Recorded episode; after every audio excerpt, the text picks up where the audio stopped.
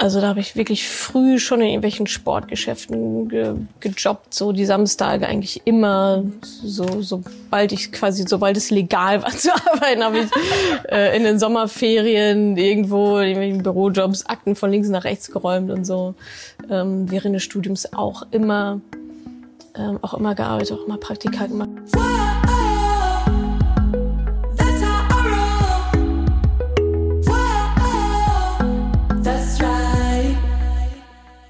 Salut, ihr Podcast Pennies. In der heutigen Podcast-Folge bin ich mal wieder Interviewgästin und zwar beim Magazin Finanziell. Ich erkläre darin in diesem Interview, wie Frau lernen kann, offen über Geld zu sprechen, warum Frauen häufiger negative Glaubenssätze über Geld haben als Männer und ich verrate, was Urlaubsplanung in einer Partnerschaft mit Finanzen zu tun hat. Außerdem erfahrt ihr, ob es möglich ist, 50 Prozent seines Gehaltes zu sparen, wie meine ganz persönliche Reise im Umgang mit Geld war, quasi von Jugend bis jetzt, was sich da so geändert hat, welche Phasen es gab und was mein Kind über Geld lernen soll.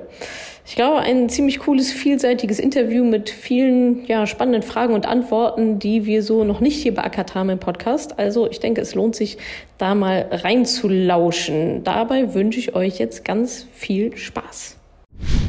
Genau, wir möchten natürlich heute mit dir über Geld sprechen, aber mhm. vor allen Dingen wollen wir mit dir über das Geld sprechen, sprechen quasi. Also wie lernt man es richtig, offen über Geld zu sprechen? Mhm. Ähm, dazu würden wir erstmal gerne so ein bisschen über deine Gelderziehung erfahren. Also wie war das zum Beispiel bei dir früher in deinem Elternhaus? Wurde da viel über Geld geredet? Wurde offen über Geld gesprochen? In welchem Kontext wurde vielleicht über Geld gesprochen? Vielleicht hast du da auch ein paar Erinnerungen oder eine schöne mm, Anekdote. Also relativ wenig auch. Also ähm, es war, also ich assoziiere Geld eher mit meinem Papa, mhm. so eher so klassisch. Der hatte immer, der hatte immer sein Bargeld in der Hosentasche. das ist immer so auf den Ofen gelegt, kein Portemonnaie und nichts. Ähm, und Geld war jetzt auch nicht so super präsent. Mhm. Also als Kind, wir hatten schon das Gefühl, ja, wir haben also ne, so normales mittelständisches, nicht Mittelstand, Mittel, was will ich denn sagen? Mittelklasse. Ja. Mittelklasse, ja, genau. ähm, genau, also als Kinder hatten wir eigentlich immer das, das Gefühl, dass irgendwie so mehr oder weniger genug, genug da ist. Also wir wurden jetzt nicht überhäuft mit irgendwelchen Sachen. Wir konnten jetzt auch nicht ständig in Urlaub fahren, äh, sondern eher so in der, so mal Nordsee mhm. war dann halt so der Urlaub. Aber das hat uns als Kinder ja eigentlich gar nicht interessiert. So, ne? Das war, war ja dann, ich, ich weiß auch, ich glaube, es war auch nie ein großes Streitthema. Mhm bis auf vielleicht so ein, zwei Male, wo man dann als Kind schon gemerkt hat, ah, okay, jetzt ist Geld vielleicht doch irgendwie gerade. Äh, also meine Eltern waren jetzt auch nicht Großverdiener oder so, sondern ganz normal. Äh, mein Papa hat bei einer Bausparkasse gearbeitet und meine Mama war damals Zahnarzthelferin, mhm. genau, und hat dann, mhm. war aber auch viel in ähm, Elternzeit, Teilzeit mhm. dann gearbeitet, mhm. genau. Was denkst du, was hast du von deinen Eltern äh, über Geld und Finanzen gelernt oder was haben sie dir vielleicht mhm. nicht beigebracht, was vielleicht ganz gut gewesen wäre? Also ich glaube, was ich gut gelernt habe, ist strukturiert zu sein und zu sparen. Mhm. also Geld sparen. Es ist gar nicht so, dass sie uns das so krass eingeimpft haben, aber speziell mein Vater ist schon ist ein strukturierter Typ. Ja, der hat seine Ordner und so. Äh, da weiß man immer genau, wo was ist. Und der ist auch sehr weitsichtig und plant sehr gut in die Zukunft. So, ich glaube, das habe ich von, von ihm übernommen ähm, und sicherlich auch in finanzieller Hinsicht, ja. Aber er auch mal so ein bisschen so mit Vorsicht. Also es war auch immer Qualität über Quantität, ja. Wir kaufen jetzt irgendwie nicht viel Scheiß, sondern dann eine Sache, die gut ist und die lange hält. So, das war halt immer wichtig. Und ansonsten, ja, haben die, glaube ich, auch Haushaltsbuch geführt und so, ne? Also haben uns da eigentlich schon ganz gut, äh, ganz gut was mitgegeben aber halt investieren nicht, ne? sondern eher so ja. festhalten, so Sparbuch. Sicherheit, genau, Sparbuch. Aber das wurde thematisiert, also es wurde über Sparbuch gesprochen oder auch Ja, genau, das hat man ja auch in der, das hat man ja auch in der Schule dann, ne? dieses Sparkassen-Sparbuch und dann mit der Spardose und so weiter, genau, das gab's mhm. bei uns auch alles. Aber zum Investieren an sich bin ich dann quasi erst selber gekommen, damit Ende 20, ja. Anfang ja. 30. So, das war kein, ja. kein mhm. Thema so. Und wenn man heute sagt, so übers, also wird ja immer äh, programmiert, dass man das machen soll, offen über Geld sprechen. Was verstehst du darunter? Also wenn man sagt, sprich offen über Geld, soll man konkrete Summen nennen oder Ich weiß gar nicht, ob man so krass offen, also ich glaube, überhaupt über Geld zu sprechen, also warum, ne? Warum sollte man über Geld sprechen? um halt von anderen Menschen auch lernen zu können. Ne? Also es ist ja nicht, um zu sagen, ja, komm mal, ich verdiene so viel, sondern sich so zu profilieren, ein Ego, sondern es geht ja eher darum, aha, okay, vielleicht habe ich hier irgendwie ein Thema, vielleicht bin ich verschuldet, traue mich nicht drüber zu sprechen. Also sprechen über so viele Dinge, über Beziehungen, über das Kinderkriegen, über Arbeit und so weiter und kriegen dementsprechend ja auch Input und hilft uns beim Reflektieren. Und ähm, bei Geld, ich weiß gar nicht, ob da jetzt jeder wissen muss, was der andere verdient, so, ne? Aber einfach so eine gewisse Offenheit dem Thema gegenüber, um es dann halt ja einzuladen oder zuzulassen, wenn man jemand sagt, sag mal, wie ich glaube, ich bin unterbezahlt. Wie viel verdienst mhm. du denn eigentlich so? Oder kennst du jemanden? Mhm. Oder ähm, aber klar, das muss man jetzt, glaube ich, auch nicht jedem auf die Nase binden. Da darf man, glaube ich, schon gucken, mit wem rede ich so über was. Mhm. Aber jetzt im, keine Ahnung, engeren Freundeskreis ist das, glaube ich, schon eine ganz gute Idee. Oder mal unter Kolleginnen.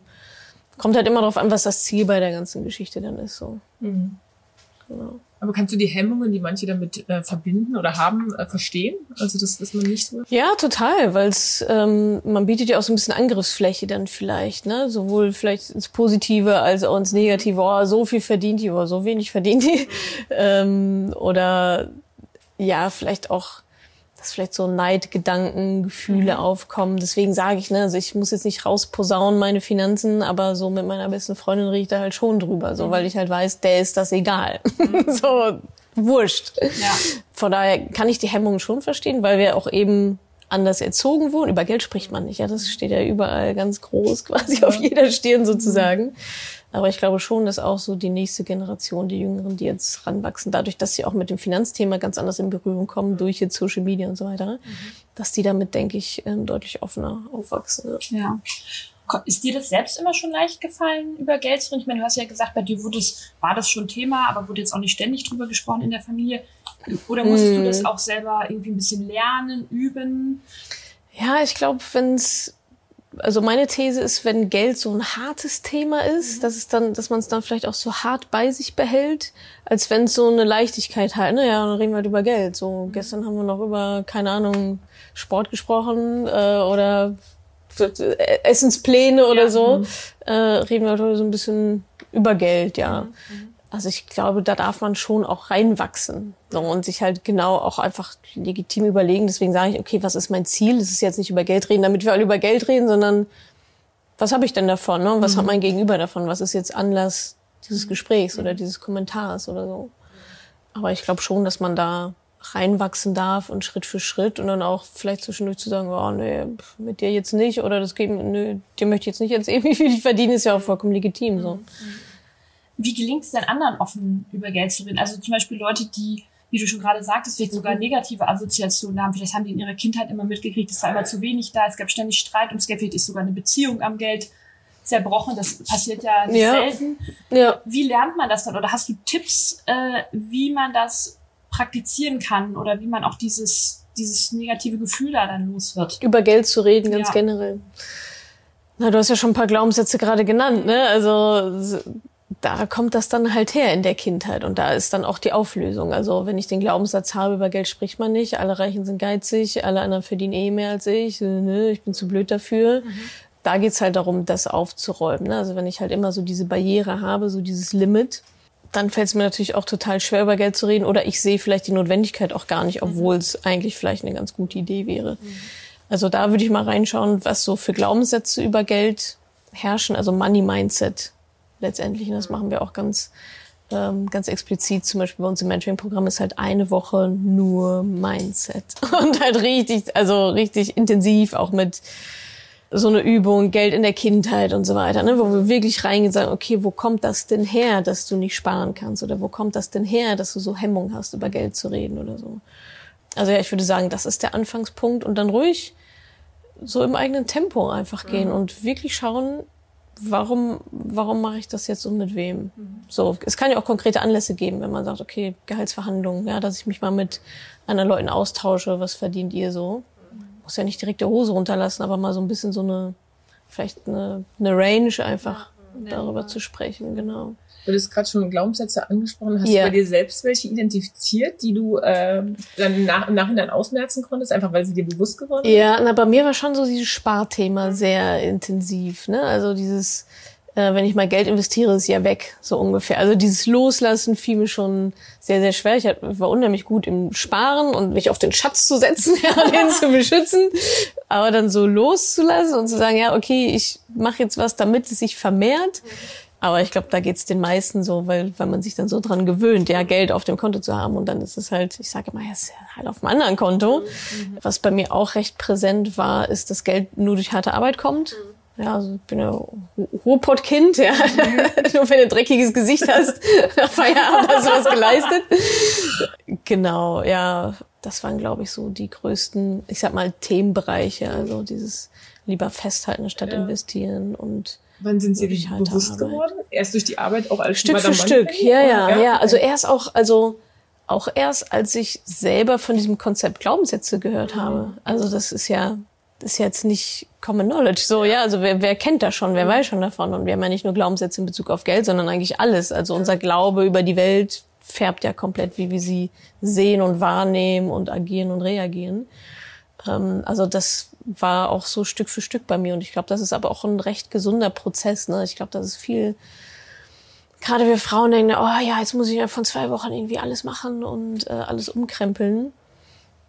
Aber das ist halt Prozess über Wochen, Monate, vielleicht sogar Jahre, je nachdem, wie tief diese Glaubenssätze dann halt auch so verankert sind, wie lange die schon so in einem arbeiten. Mhm. Wie gehst du denn damit um, wenn zum Beispiel Freunde oder Bekannte oder auch Frauen aus deiner Community dir immer erklären, warum jetzt du das ja natürlich geschafft hast, finanziell unabhängig zu werden, weil du ja eine ganz andere Situation hast mhm. als sie. Aber mhm. bei ihnen geht es natürlich überhaupt nicht, weil mhm. diese und jene Dinge. Also ja. ähm, bis zu welchem Grad kann man wirklich nicht finanziell unabhängig werden? Also wo gibt es Situationen, wo geht es vielleicht wirklich nicht? Und wo sagst du, mhm. okay, das sind alles wirklich Ausreden, um es einfach nicht anzugehen? Oder sind auch Glaubenssätze, die nur noch nicht erkannt wurden quasi? Ja, wahrscheinlich eine Mischung daraus. Ne? Also wenn auf mich jemand zukommt und sagt, ja, das ist ja schön, dass es bei dir geht, aber bei mir geht das nicht, weil eins, zwei, drei, dann ja, dann halt, also ne, ist jetzt nicht meine Aufgabe, Leute zu bekehren. Also ja, ich frage dann vielleicht noch mal nach, aber man merkt ja schnell, ne, wenn also wie kommt jemand auf die Idee, mir sowas zu schreiben? So, das ist, mhm. das ist ja schon, will ja eigentlich keine Konversation anfangen, ist ja nicht an einer Lösung an einer Lösung interessiert, sondern eigentlich nur so, pff, ja, geht genau, geht halt nicht. Ja, okay, also mir ist eher mal herzlich egal. So, das ist jetzt nicht mein Leben. So, nee, von daher versuche ich das schon. Also ich kann das total verstehen, weil es ist ähm, es ist halt eben nicht allgemein Wissen, wie das funktioniert. Und natürlich, wenn ich mich jetzt in die Lage versetze von einer keine Ahnung, von einer Frau, die vielleicht nicht so viel Geld verdient oder wirklich viel Arbeit oder sogar zwei Jobs braucht, um sich irgendwie über Wasser zu halten. Vielleicht ist da noch ein Kind mit dabei oder so. Natürlich ist das ein ganz anderer Schnack. So, das ist, sind komplett andere, andere Voraussetzungen. Ähm, und gleichzeitig ähm, finde ich halt auch, dass jede also wir sind halt alle an einem gewissen Punkt und sind mit gewissen Entscheidungen, Umständen, wie auch immer, da hingekommen. Und dann ist es halt jetzt die Herausforderung zu sagen, okay, da bin ich jetzt und was wünsche ich mir denn für die Zukunft? Was kann ich denn anders machen? Wie sind, also ne, da sind wir bei der Persönlichkeitsentwicklung. Das geht halt nur, wenn ich an mir selber arbeite, wenn ich dazu auch bereit bin, so. Natürlich, äußere Umstände spielen auch eine riesengroße Rolle. Und trotzdem, und das sehe ich ja zum Beispiel in meinen Mentoring-Teilnehmerinnen auch, gibt es ganz oft noch irgendeine Art von Spielraum dann doch. Ne? Also ich sage, okay, wenn der Staat jetzt kommen würde und sagen würde, ja, jetzt zahlt ihr alle zehn Prozent mehr Steuern, ja, zahlen wir zehn Prozent mehr Steuern, so, ne? Ist ja dann auch irgendwie möglich, zehn Prozent zu sparen für sich selber. Das ist dann für viele eine sehr große Herausforderung, weil es mit Disziplin wahrscheinlich zu tun hat oder so, ne? Aber einfach so diesen Vergleich, man sagt, spar, kriegst du es hin, zehn Prozent zu sparen? Nein. 10% Steuererhöhung, ja, okay. so, also, also ja dann keine Wahl. Ne? Ja, ja. Ähm, und ich glaube, der große Trugschluss, der da immer herrscht, ist, dass die Menschen etwas verändern oder andersrum, dass sie ein anderes Ergebnis einfach so bekommen. Ne? Die gehen davon aus, wo bin ich jetzt? Kannst du 10% sparen? Nein. Weil jetzt gerade funktioniert es ja nicht, mhm. sondern dann ist halt eher die Frage, okay, wie könnte ich es denn doch hinbekommen, vielleicht zehn Prozent zu sparen. Natürlich muss ich dann Dinge ändern. Logisch, ja. Vielleicht muss ich mein Auto verkaufen. Vielleicht muss ich radikal auch umziehen oder vielleicht reicht es auch schon, wenn ich ähm, mal die ganzen Zeitschriften-Abos irgendwie kündige und so, ne? Ähm, also das natürlich so eine Veränderung im Leben auch immer mit einer Veränderung von mir selber und Entscheidungen mit einhergeht. So natürlich ist mir auch bewusst, dass das für andere halt leicht, für einige halt leichter ist als für andere so, ne? Und dass manche da eher ein Luxusproblem haben und manchen existenzielles so. Das ist, es ändert nur halt leider nichts daran, dass halt auch diejenigen, für die es halt nicht so leicht ist, ja, trotzdem vielleicht irgendwie noch ihr Potenzial besser irgendwie nutzen können. Ja. Wie legt man den Schalter da um? Also das, das, das diesen Schritt zu machen, ja, dann Ja. doch ähm, ja. was zu machen, also loszulegen. Ähm, Ja, also ich glaube, ganz wichtig ist halt, sich erstmal bewusst zu machen, dass man ein Riesenproblem hat. Ja, also Altersarmut ist das Problem und jetzt speziell bei uns Frauen, also es ist ja nicht, ich sage mal, die Frage ist nicht, ob du eine Rentenlücke hast, sondern wie, wie groß die ist. Ne? Und da sind alle mit drin, da sind auch Beamtinnen mit drin, öffentlicher Dienst, keine Ahnung.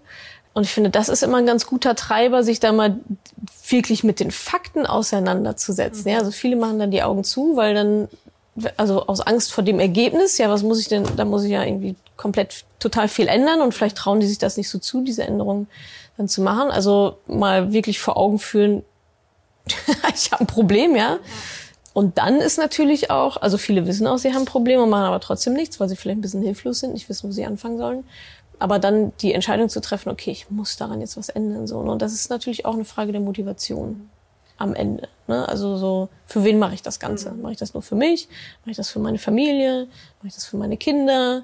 Ja, ich finde gerade, wenn Kinder im Spiel sind, es geht ja nicht nur darum, dass die finanziell versorgt sind, sondern auch, oder bei mir ist das zum Beispiel eine ganz große Motivation, dass ich nicht meinen Kindern später auf der Tasche liege. Ne? Also ich bin die Erwachsene, ja, ich bin die Erwachsene. Ich muss hier diese Entscheidung treffen, äh, dass quasi alle Beteiligten da gut durchkommen, so durch meine Rente. So nicht nur ich, sondern dass es nicht heißt, so, ja, ah, jetzt habe ich leider kein Geld mehr fürs Pflegeheim, so kannst du mal.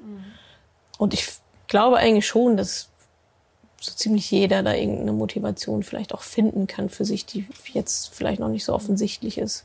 Was hilft denn deiner Erfahrung nach am meisten? Eher das Einfühlungsvermögen oder der Arschtritt? Ja, das Einfühlungsvermögen, glaube ich, eher bei Menschen, die noch nicht so in, ja, noch, ich sag mal, viel mit dem Thema an sich wahrscheinlich hadern, ne? Wann brauche ich einen Arschtritt, wenn ich eigentlich weiß, ich will und ich muss und ich sollte? Und dann brauche ich jemanden, der mir nochmal einen, einen Tritt in den Hintern gibt und sagt, ja, okay, dann mache ich's jetzt. Ähm, die brauchen eher einen Tritt in den Hintern.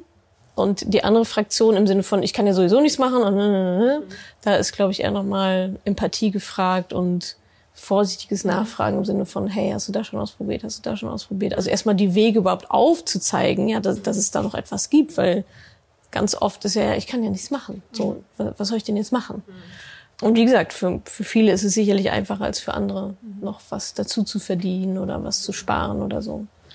Sind Frauen eigentlich häufiger von äh, so negativen Geldglaubenssätzen betroffen als Männer? Und äh, falls ja, Ich denke, woran ja. denkst du, liegt das? Mhm, Also ich denke ja. Jetzt habe ich natürlich, bin ich natürlich in meiner Frauenbubble so, Deluxe, ja.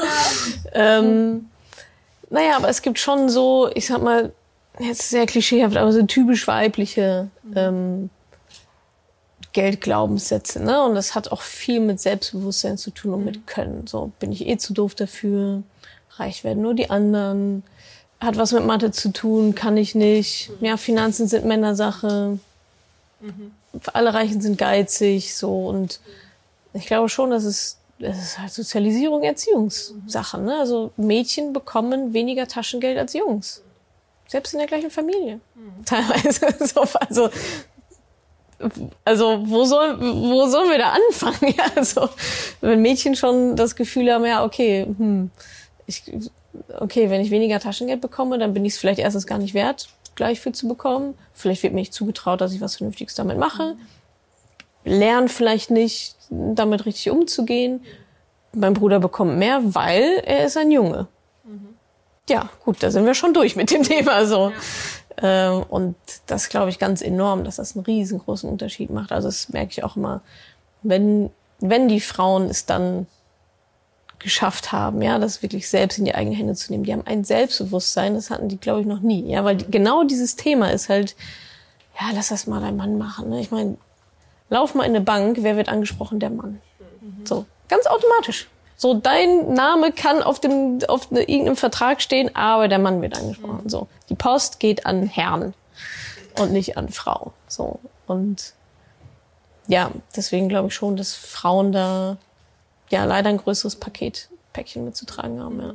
Merkst du aber einen Wandel, in, auch in deinen äh, Mentoring-Kursen, äh, dass jetzt Ja. gerade jüngere Teilnehmerinnen vielleicht da einfach tatsächlich das Fachwissen sozusagen abgreifen wollen, weil sie im Kopf einfach schon diese Glaubenssätze nicht mehr so haben? Also Ja, ich habe schon das Gefühl, je älter, desto schlimmer, so, ne, weil da diese Muster noch sehr extrem eingefahren sind.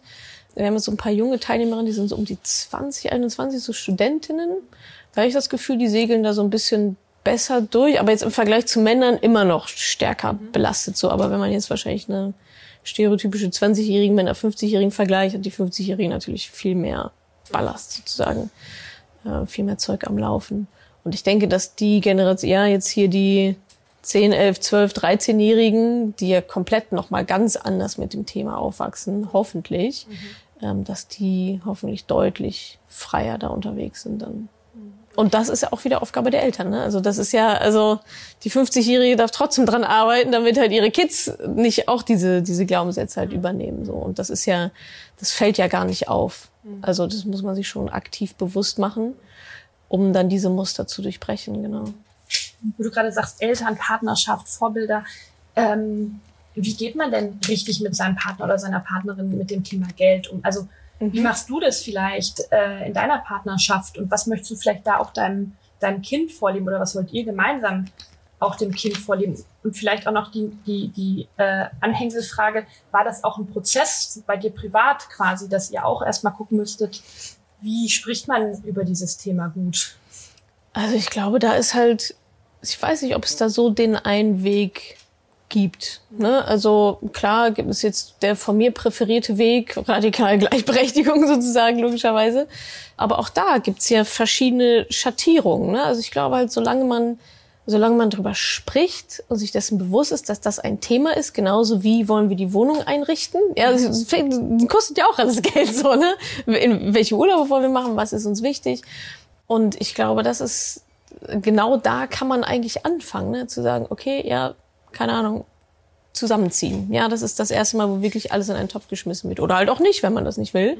Aber so eine gemeinsame Lebensplanung beinhaltet natürlich auch eine gemeinsame Finanzplanung, dass man zumindest so eine Idee hat. Im Sinne von, ey, mir sind, ich muss einfach einmal im Jahr nach Bali fliegen. Ich brauche die Sonne, ich muss Asien, keine Ahnung. Und Partner, Partnerin sagt, du, boah, nee, mir reicht eigentlich die Ostsee. Ja, okay, was machen wir denn jetzt? Ja, machen wir einmal das, einmal das oder Kompromiss, keine Ahnung. Und dann gibt es natürlich auch verschiedene Modelle, ne, sowas wie das Drei-Konten-Modell und so, ne? Aber das ist dann alles Organisationssache. Also die Tools hinten raus, die gibt es ja. Ich glaube, das Wichtige ist einfach, da rein Tisch zu machen und zu sagen, das ist mir wichtig, so läuft der Hase. Auch mal nachzufragen, wie sieht's denn so aus mit deinen Finanzen? Ja, weiß nicht, ob man sich da so jemanden unbedingt ins Haus holen will, der einfach immer nur raus, einfach immer nur rausschießt. Es ist halt ein großes Konfliktthema in vielen Partnerschaften tatsächlich. Ähm, und gerade bei Kindern auch dann wieder genau das Gleiche. Ne? Wir- Also da, was habe ich da noch gelesen? Es war jetzt Muttertag letztens, ähm, dass die Gender, ich glaube Pay Gap war es, am höchsten ist, wenn halt Kinder ins Haus stehen, bei 28 Prozent. großer Artikel war Ja, in der Zeit, glaube ich, genau. Ja. Den habe ich auch gelesen mit Entsetzen. Ja, also Ja. 28 Prozent. Und das heißt halt auch, diese Zahl schon alleine, okay, da ist halt Redebedarf in der Partnerschaft, so, ne? Okay, dass die Mutter dann ähm, eine Pause macht oder Teilzeit oder whatever. Das ist ja eine Frage der Ausgestaltung dann. Wie gestalten wir das dann? Okay, dann habe ich meiner Meinung nach Anspruch von demjenigen, der weiter arbeiten geht, ja, Kohle zu bekommen, dass der weiter in meinen Aktiensparplan einzahlt oder in meine Renten, äh, in meinen Rentenfonds oder sonst irgendwas so. Habt ihr quasi, bevor du schwanger geworden bist, auch so einen Plan gemacht, quasi richtig konkret, wie ihr das handhaben werdet, auch finanziell, also wie ihr das selber zu Hause macht, Mm. ähm, ob diejenige, die zu Hause bleibt äh, und erstmal nicht arbeitet, vielleicht auch was kommt, also wie handelst du das privat? Ja, ich bin jetzt in einer sehr privilegierten Situation, sagen wir mal. Ne? Ich weiß nicht, ob das jetzt so allgemeingültig ist. Also ich bin halt selbstständig, ich zahle mir weiter mein Gehalt. Punkt. Mhm. Thema erledigt. so, ne? Also ich habe jetzt, äh, deswegen weiß ich nicht, ob das jetzt so für alle relevant ist, aber genau, sondern ich, ich zahle mir mein Gehalt weiter aus meiner Firma aus. Glücklich, glücklicherweise funktioniert das, kann ich mir das halt leisten. Das heißt, ich habe keine finanziellen Einbußen. als klar war, okay, Kind steht in, ins Haus mit verschiedenen ähm, Ausgaben, habe ich erstmal mein Gehalt hochgezogen, anstatt runter. Also es ist jetzt so ein bisschen, jetzt glaube ich, nicht so relatable für, für normale Angestellte oder ähm, Selbstständige so. Und das ist natürlich auch ein ganz, ganz großer Luxus. Also das ist, finde ich, schon, schon echt cool, ne, zu wissen, so, ja, okay, Geld ist halt kein Thema. Mhm. So, weder zu Hause noch fürs Kind oder so, ja, so ein Sparplan, ja.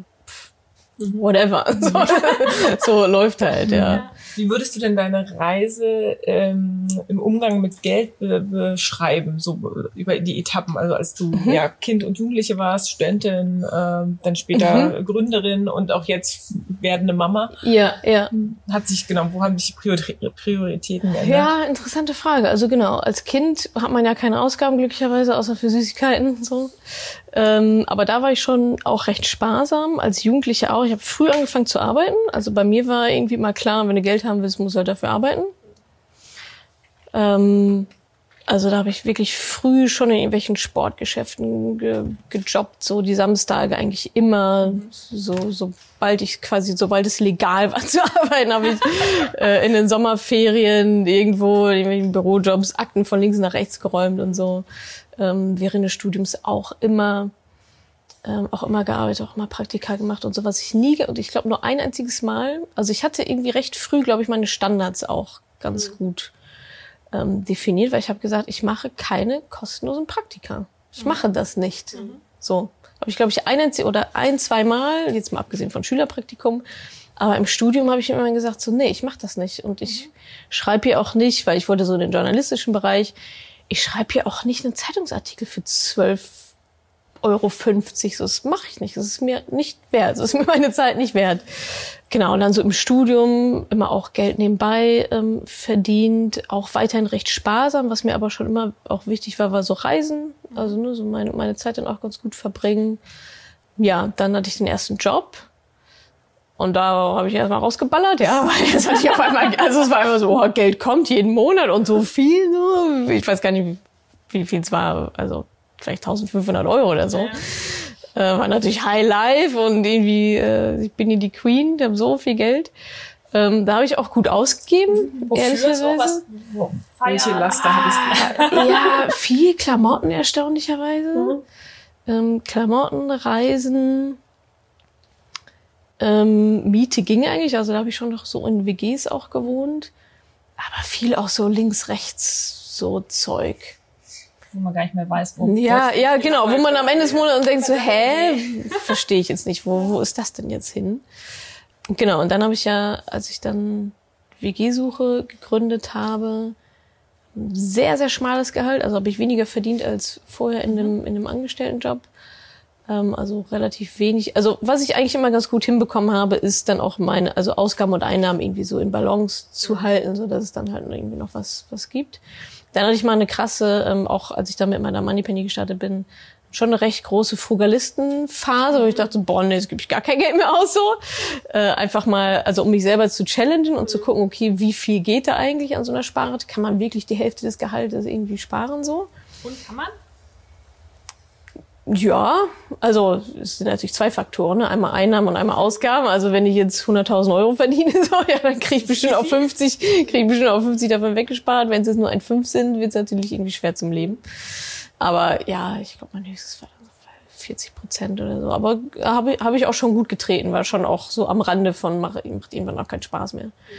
Ähm, da war ich sehr sparsam und ja, seitdem ist eigentlich dass ich mehr auch da in so eine Leichtigkeit gekommen bin, dass ich mir mehr auch mal gönne, so ein bisschen, also Reisen zieht sich durch, mhm. dass ich mehr Geld ausgebe für Beratung, für Coaching. Das ist, glaube ich, echt so Weiterbildung immer noch der größte Posten bei mir. Also es ist schon was andere für einen Sportwagen ausgehen, so gebe geb ich dann halt da aus, weil ich einfach weiß, dass der, dass der Return einfach enorm ist. Was für Coachings und Weiterbildung machst du da so speziell? Ach, ganz verschiedene, viel Mindset auch, ähm, Business, äh, im Business-Kontext.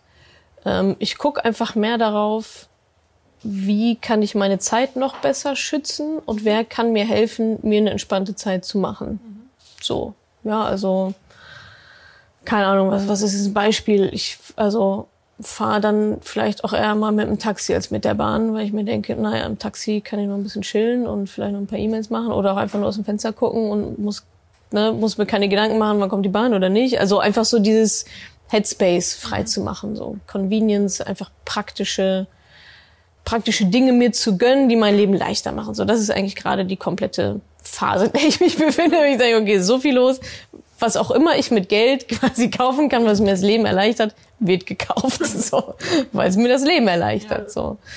Und das ist eigentlich auch ein ganz, ganz schönes Gefühl, so, das, das so machen zu können. Und klar haben sich auch meine Ausgaben, auch einfach das Ausgabenniveau ein bisschen logischerweise dann auch geändert. Also weil ich meine Standards im Leben auch einfach ein bisschen hochgezogen, also allein schon Ernährung so, ja. Also wenn man halt nur immer im Biomarkt kauft, kostet es natürlich das doppelte, dreifache von keine Ahnung, äh, Supermärkten oder so, ne? Da geht's ja eigentlich schon los. Und jetzt mit dem Kind, ja, pff, explodiert ja sowieso gerade alles. Also, ja. ja wir so. kennen das, wir haben ja insgesamt äh, fünf Kinder. Und ja. äh, wir hatten das auch, dass wir, wir sind eigentlich auch ziemlich sparsame Typen, aber dass in dem Moment, äh, wo man mit dem Babybauch da rumrennt oder dann noch, es wird noch schlimmer, kann ich dir sagen, wenn das kleine Mutzelchen da ist, mhm. ja, dass man plötzlich alles so niedlich findet und man braucht ganz viel Klamotten und Sachen. Ich hatte Berge von Klamotten und irgendwie auch so Sicherheitssachen, die man nachher gar nicht braucht. Ne? Und so, also Geht dir das auch ja. so, dass du plötzlich da so auch ein bisschen die Hormone durchgedreht Ja, total. Ja, ja. Also gerade am Anfang oder ich sag mal so zweites Trimester, war ich voll so im Nestbau und irgendwie alle möglichen Sachen. Jetzt gerade bin ich eher davon genervt, weil ich mir so denke, oh, ist mir egal, welche Lampe, ja, irgendeine Lampe, irgendein, irgendein Kinderlicht halt, so, irgendein Tier, weiß ich nicht. das nimmt ja auch so viel Zeit in Anspruch, ja. diese ganzen Sachen da noch aussuchen. Also das ist es dann eher so, äh, was mich dann, glaube ich, so ein bisschen nervt. Aber ja, wahrscheinlich kommt da noch mal zum Ende hin noch mal eine Phase oder wenn, wenn der Knips dann da ist. Aber ich finde das auch in Ordnung. Also so, ne, solange es halt achtsam ist, mhm. solange man irgendwie noch das Gefühl der Kontrolle hat, äh, ist das ja in Ordnung. Wurde ich auch letztens gefragt, ja, wie kann ich denn, wie kann ich vermeiden, so viel Geld fürs Kind auszugeben? Ja, gib halt nicht so viel Geld fürs Kind aus. Ja? Also überleg dir halt, was du, was dir wichtig ist. Und ich finde es auch, wenn man das Geld hat und wenn es dafür eingeplant ist, ist es ja in Ordnung. So. Mich würde noch mal einmal dieser Punkt interessieren, wie du von diesem, ich sag mal, asketischen Leben, was du ja zwischendurch auch mhm. geführt mhm. hast und was du ja auch, äh, von dem du ja auch in dem Moment sehr überzeugt warst, also ja. wenn man so von der Podcast von dir hört oder so. Mhm. Ähm, wie bist du davon wieder weggekommen zu jetzt so einer Entspanntheit genau? Also mhm. was hat dich vielleicht daran auch speziell dann doch genervt? Was war vielleicht too much? Und wie hast du da mhm. so deine Balance gefunden? Das finde ich nochmal ja. ganz spannend. Also erstmal umgedreht, was ich daran sehr gut fand, und den Ansatz habe ich eigentlich auch immer noch, nicht so viel Zeug zu haben. Ne? Also das war eigentlich, das ist ja so ein bisschen so Fugalismus. Mhm. Ne? Ich muss mir nicht meine ganze Wohnung voll schaufeln mit irgendwelchem Stuff, so, sondern lieber weniger Sachen, weniger auch im Kopf zu haben und so weiter. Ja, und es kam dann eher mit so einer gewissen Entspanntheit auch, als ich gemerkt habe, ja, okay, Unternehmen läuft, Geld kommt rein, ist alles so ein bisschen auf sicheren Beinen. Ne? Ich meine, ich war da halt auch selbstständig und war so, ja, weiß jetzt auch nicht, was als nächstes passiert. Das ist, glaube ich, nochmal was anderes, als wenn man so einem kuscheligen Beamtenmäntelchen da so sitzt.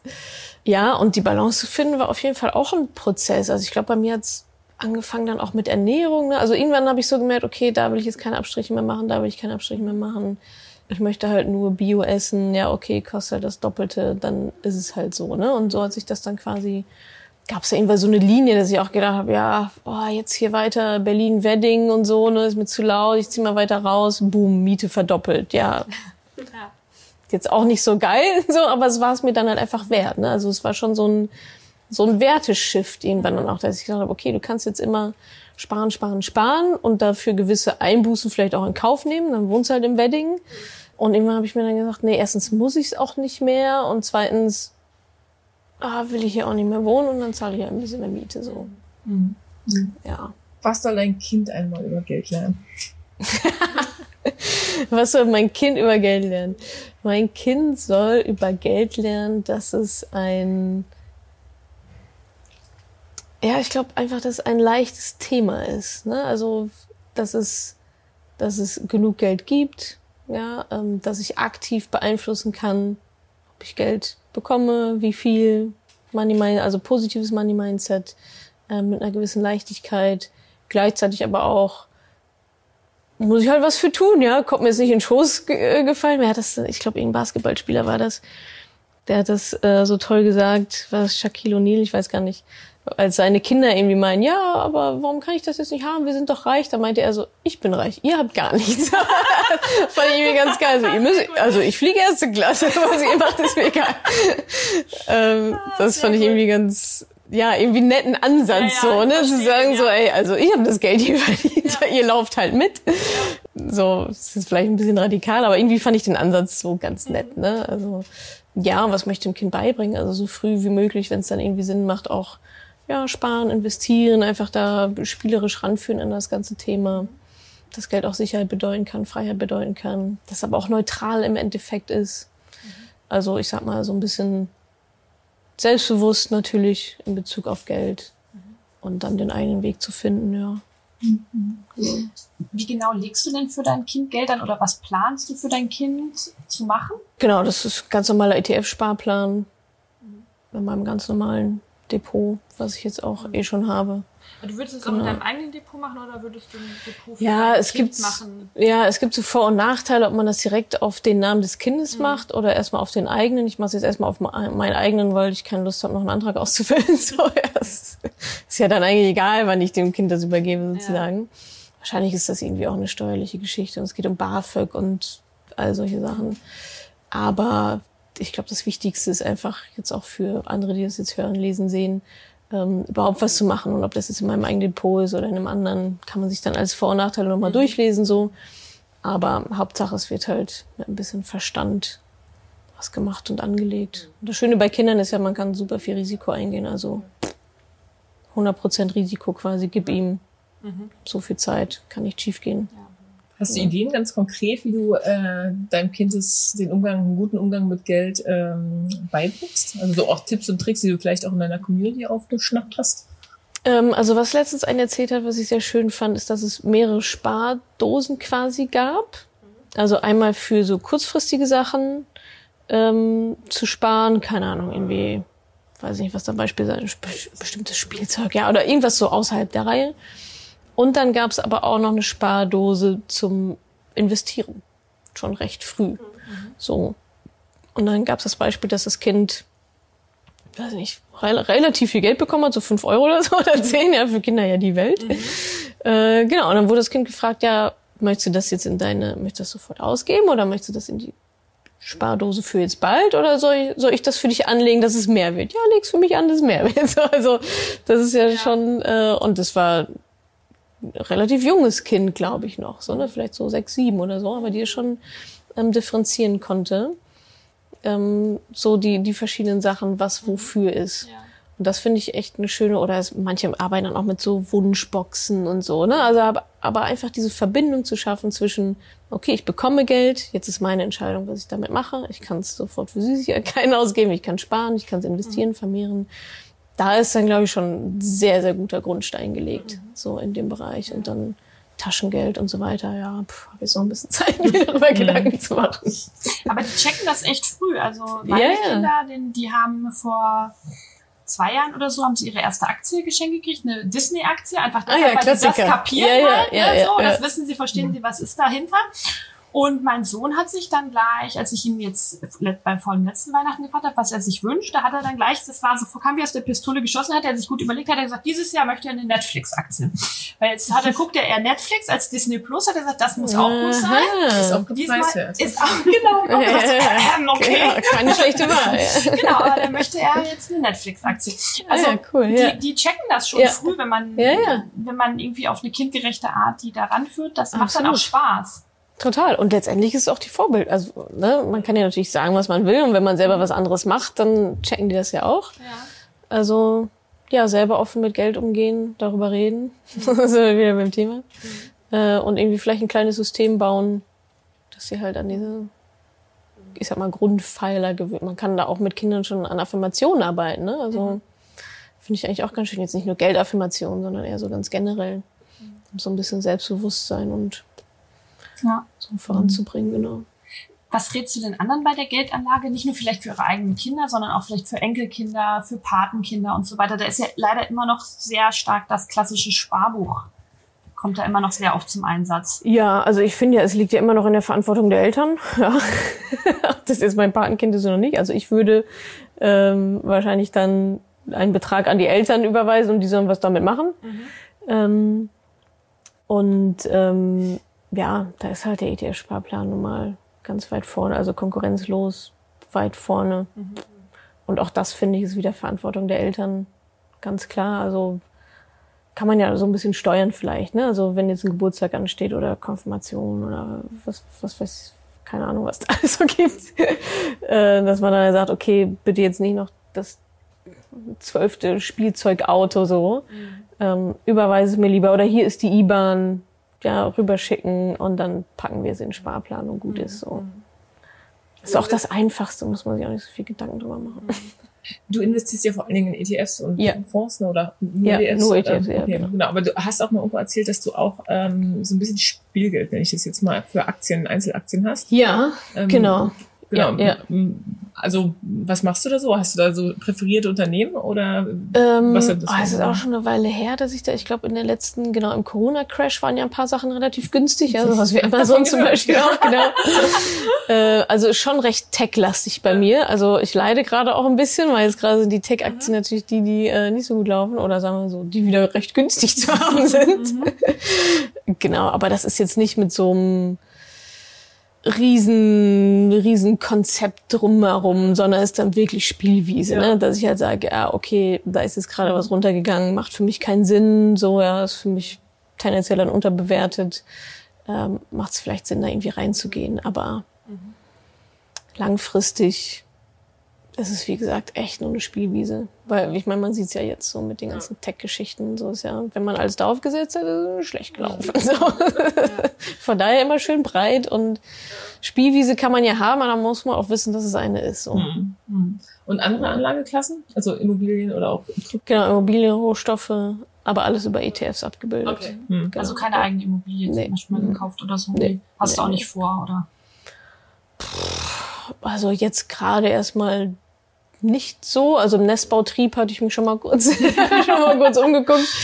Aber finde ich gerade absolut Wahnsinn, was da ab. Also geht gerade gar nicht, finde ich. Also zumindest Berlin, so außerhalb jeglicher Skala. Mhm. Preise, äh, hohe Zinsen. Ne? Ja, also jetzt macht es eigentlich de facto gar keinen Sinn mehr. Und ich finde Mieten auch einfach attraktiver. Da sind wir auch wieder bei dem Zeitthema so. Ne? Ich habe eigentlich keine Lust, mich mit so einem Haus zu beschäftigen. So. Und ich will da wohnen und das soll laufen. Und wenn was kaputt ist, soll jemand kommen und es reparieren. So. Aber ich will mich darum nicht kümmern. Ne? Und ich will auch nicht das Dach erneuern. Und eigentlich, also eigentlich nicht. Mhm. Ähm, vielleicht frage mich in drei, vier Jahren nochmal, wenn dann wirklich Eigenheim so. Eigenheim ist auch in Ordnung, aber es ist halt, Eigenheim ist halt eher eine Lifestyle-Entscheidung mhm. als halt... Ähm, als Investmententscheidung. Als ein Investment. Ja gut, dann wäre das halt genau. zum Vermieten, die muss. Ja, genau. das wäre dann, das wär dann Investment, weil es wieder Cashflow zu einem zurückbringt, genau. Viele, die wir so kennen, die überlegen oder werden Business Angel. Hast du uns was mal gedacht, dass du irgendwo anders einsteigst? Ja, habe ich auch schon mal dran gedacht. Äh, da gibt's ja gerade auch schöne Vorbilder hier, also auch in Berlin zum Beispiel die T-Gen mhm. ähm, hat da, glaube ich, einen Fonds aufgelegt. Mhm. Ja, finde ich auf jeden Fall super spannend. Hat, war bis jetzt noch nicht Prio. Mhm. So, also bis jetzt noch nicht so richtig. Also hier und da kommen mal so ein, zwei Leute auf mich zu und dann sagen, das klingt total toll, aber gerade nicht, gerade habe ich ein anderes Projekt. Aber finde ich spannend, aber eher aus dem Aspekt heraus, äh, mit dem Geld dann nochmal was zu bewirken. Ja, also ich glaube, gerade bei so Angel-Geschichten, auch da, ja, dann hast du 100 und eins fliegt davon und 99 werden dann irgendwie nichts. Wahrscheinlich ist das irgendwie so die Quote oder 90 zu 10 oder was, keine Ahnung. Also auch da sollte man dann wahrscheinlich schon ein bisschen breiter diversifizieren und nicht mal einem Unternehmen 20.000 Euro geben und hoffen, dass es was wird. Ähm, oder eben doch, weil man es einfach cool findet und sagen, na okay, wenn die 20 jetzt weg sind, ist mir egal, aber ich wollte denen halt die Möglichkeit geben, das halt irgendwie zu machen. So, das wäre dann, glaube ich, eher so der, der Ansatz. Und wenn was dabei ist, was funktioniert, cool. Und wenn nicht, dann ist, ist ja irgendwie auch okay. So, dann habe ich, also ich würde mich da sehr stark auf weibliche Gründerinnen natürlich fokussieren, zu sagen, ey, da gibt's ja auch eine Gap, ja, dass Frauen oder Gründerinnen deutlich deutlich weniger Geld bekommen mhm. von Investoren. Das ist deutlich schwieriger, sein Geld zu kriegen. Aber es sind trotzdem die erfolgreicheren. Das ist immer die gleiche Geschichte so. Von daher bin ich da ähm, ja total offen, da die nächsten Jahre auch mal reinzugucken. Mit als letzte Frage mhm. erstmal, was ist das Wichtigste, was dir Geld bedeutet? Was gibt dir Geld und was mhm. ist das Tollste, Beste, Coolste, was du jemals mit Geld gemacht hast? Jetzt ich gerade, hab's mir angezündet. aber, so eine, aber so eine Zigarre, ja, so eine Zigarre damit angemacht. Das, das, ist eigentlich ein schönes Bild. Aus welchem Film ist das denn? Irgendwo ist das doch ja. ja ich, muss einer mit so einer Zigarre und dann genau, Bond vielleicht oder irgendwie so, mit so einem 500er so die, die Zigarre anzuzünden. Ähm, Geld ist für mich ähm, Freiheit und Selbstbestimmtheit. Also mhm. Damit kann ich mir Dinge leisten, kaufen, die mein Leben schöner machen, die mein Leben leichter machen. Ich kann jetzt in Elternzeit gehen, ohne dass ich es merke, so finanziell, so solche Sachen. Was ist das Schönste, was ich mir jetzt mit Geld gekauft habe? Oder was du mit Geld gemacht hast? Ja, habe ich ja gar nicht schon erzählt. ich glaube, da ist Reisen tatsächlich auch ganz weit oben. Also Reisen auch mal eben ja nicht nur auf den Preis gucken zu müssen oder mal noch eine Woche länger zu bleiben oder so oder mal einen Monat auf Mallorca zu sein und ein Haus zu mieten und Freunde können rein und raus so ähm, das war eigentlich ganz schön und ja was mir einfach auch sehr viel bringt ist ist halt dieses ganze Humankapital-Coaching-Thema. Also Wachstum ist ein sehr großer Wert von mir, falls man das nicht merkt. ja, und da also da merke ich halt schon immer, was es, was es mir als Person in meiner Entwicklung einfach bringt. Ein richtig gutes Coaching von Menschen, die den Weg schon mal gegangen sind und ich muss die Fehler nicht nochmal machen. Ja, also so Abkürzungen zu gehen. Ähm, aber jetzt so schöne Erinnerungen wären tatsächlich so Reisen, was wie, äh, ich habe auch mal so Shark Diving gemacht, also mit Haientauchen und Paragliding und all, all so Sachen, Ach, cool. die schon. Das klingt gut. Wohin, wohin reist du so am liebsten? Also die beiden Sachen, die ich jetzt gerade aufgezählt habe, waren beide Kapstadt. Mhm. Äh, Südafrika, aber ich liebe ja auch Mallorca. also ich liebe die, die Balearen, weil das für mich schon so ein Karibik-Feeling auch hat. Äh, also manchmal muss es dann gar nicht so unbedingt so mega weit weg sein. Also ich liebe Südafrika und Menorca, Mallorca. Ähm, war auf Sizilien, das fand ich auch ganz schön. Aber so Spanien, so spanische Inseln schon schnell da. kurze Wege, nicht noch zehn Stunden um die Welt fliegen bis nach Kapstadt. Oh ja. Genau. Also es gibt natürlich auch sehr viele Ecken, die ich noch nicht gesehen habe. Von daher, genau, viel zu entdecken noch. Cool. Sehr gut. Ja, vielen Dank. Sehr, sehr gerne. Für dieses schöne Geldgespräch. Spaß ja, gemacht. ja, sehr gerne. Spaß gemacht. Vielen Dank. Danke dir. Ich hoffe, ich konnte dir in dieser Podcast-Folge einiges Neues vermitteln und vor allem Lust auf mehr machen. Wenn dem so ist, wenn du dranbleiben möchtest, dann habe ich was für dich, nämlich meinen kostenlosen Newsletter. Dort bekommst du regelmäßig Tipps, Tricks sowie alle Neuigkeiten aus dem Madame Moneypenny Universum, denn News gibt es dort immer zuerst. Also einfach kostenlos anmelden auf www.madamemoneypenny.de slash newsletter und dann bekommst du schon ganz bald Post von mir.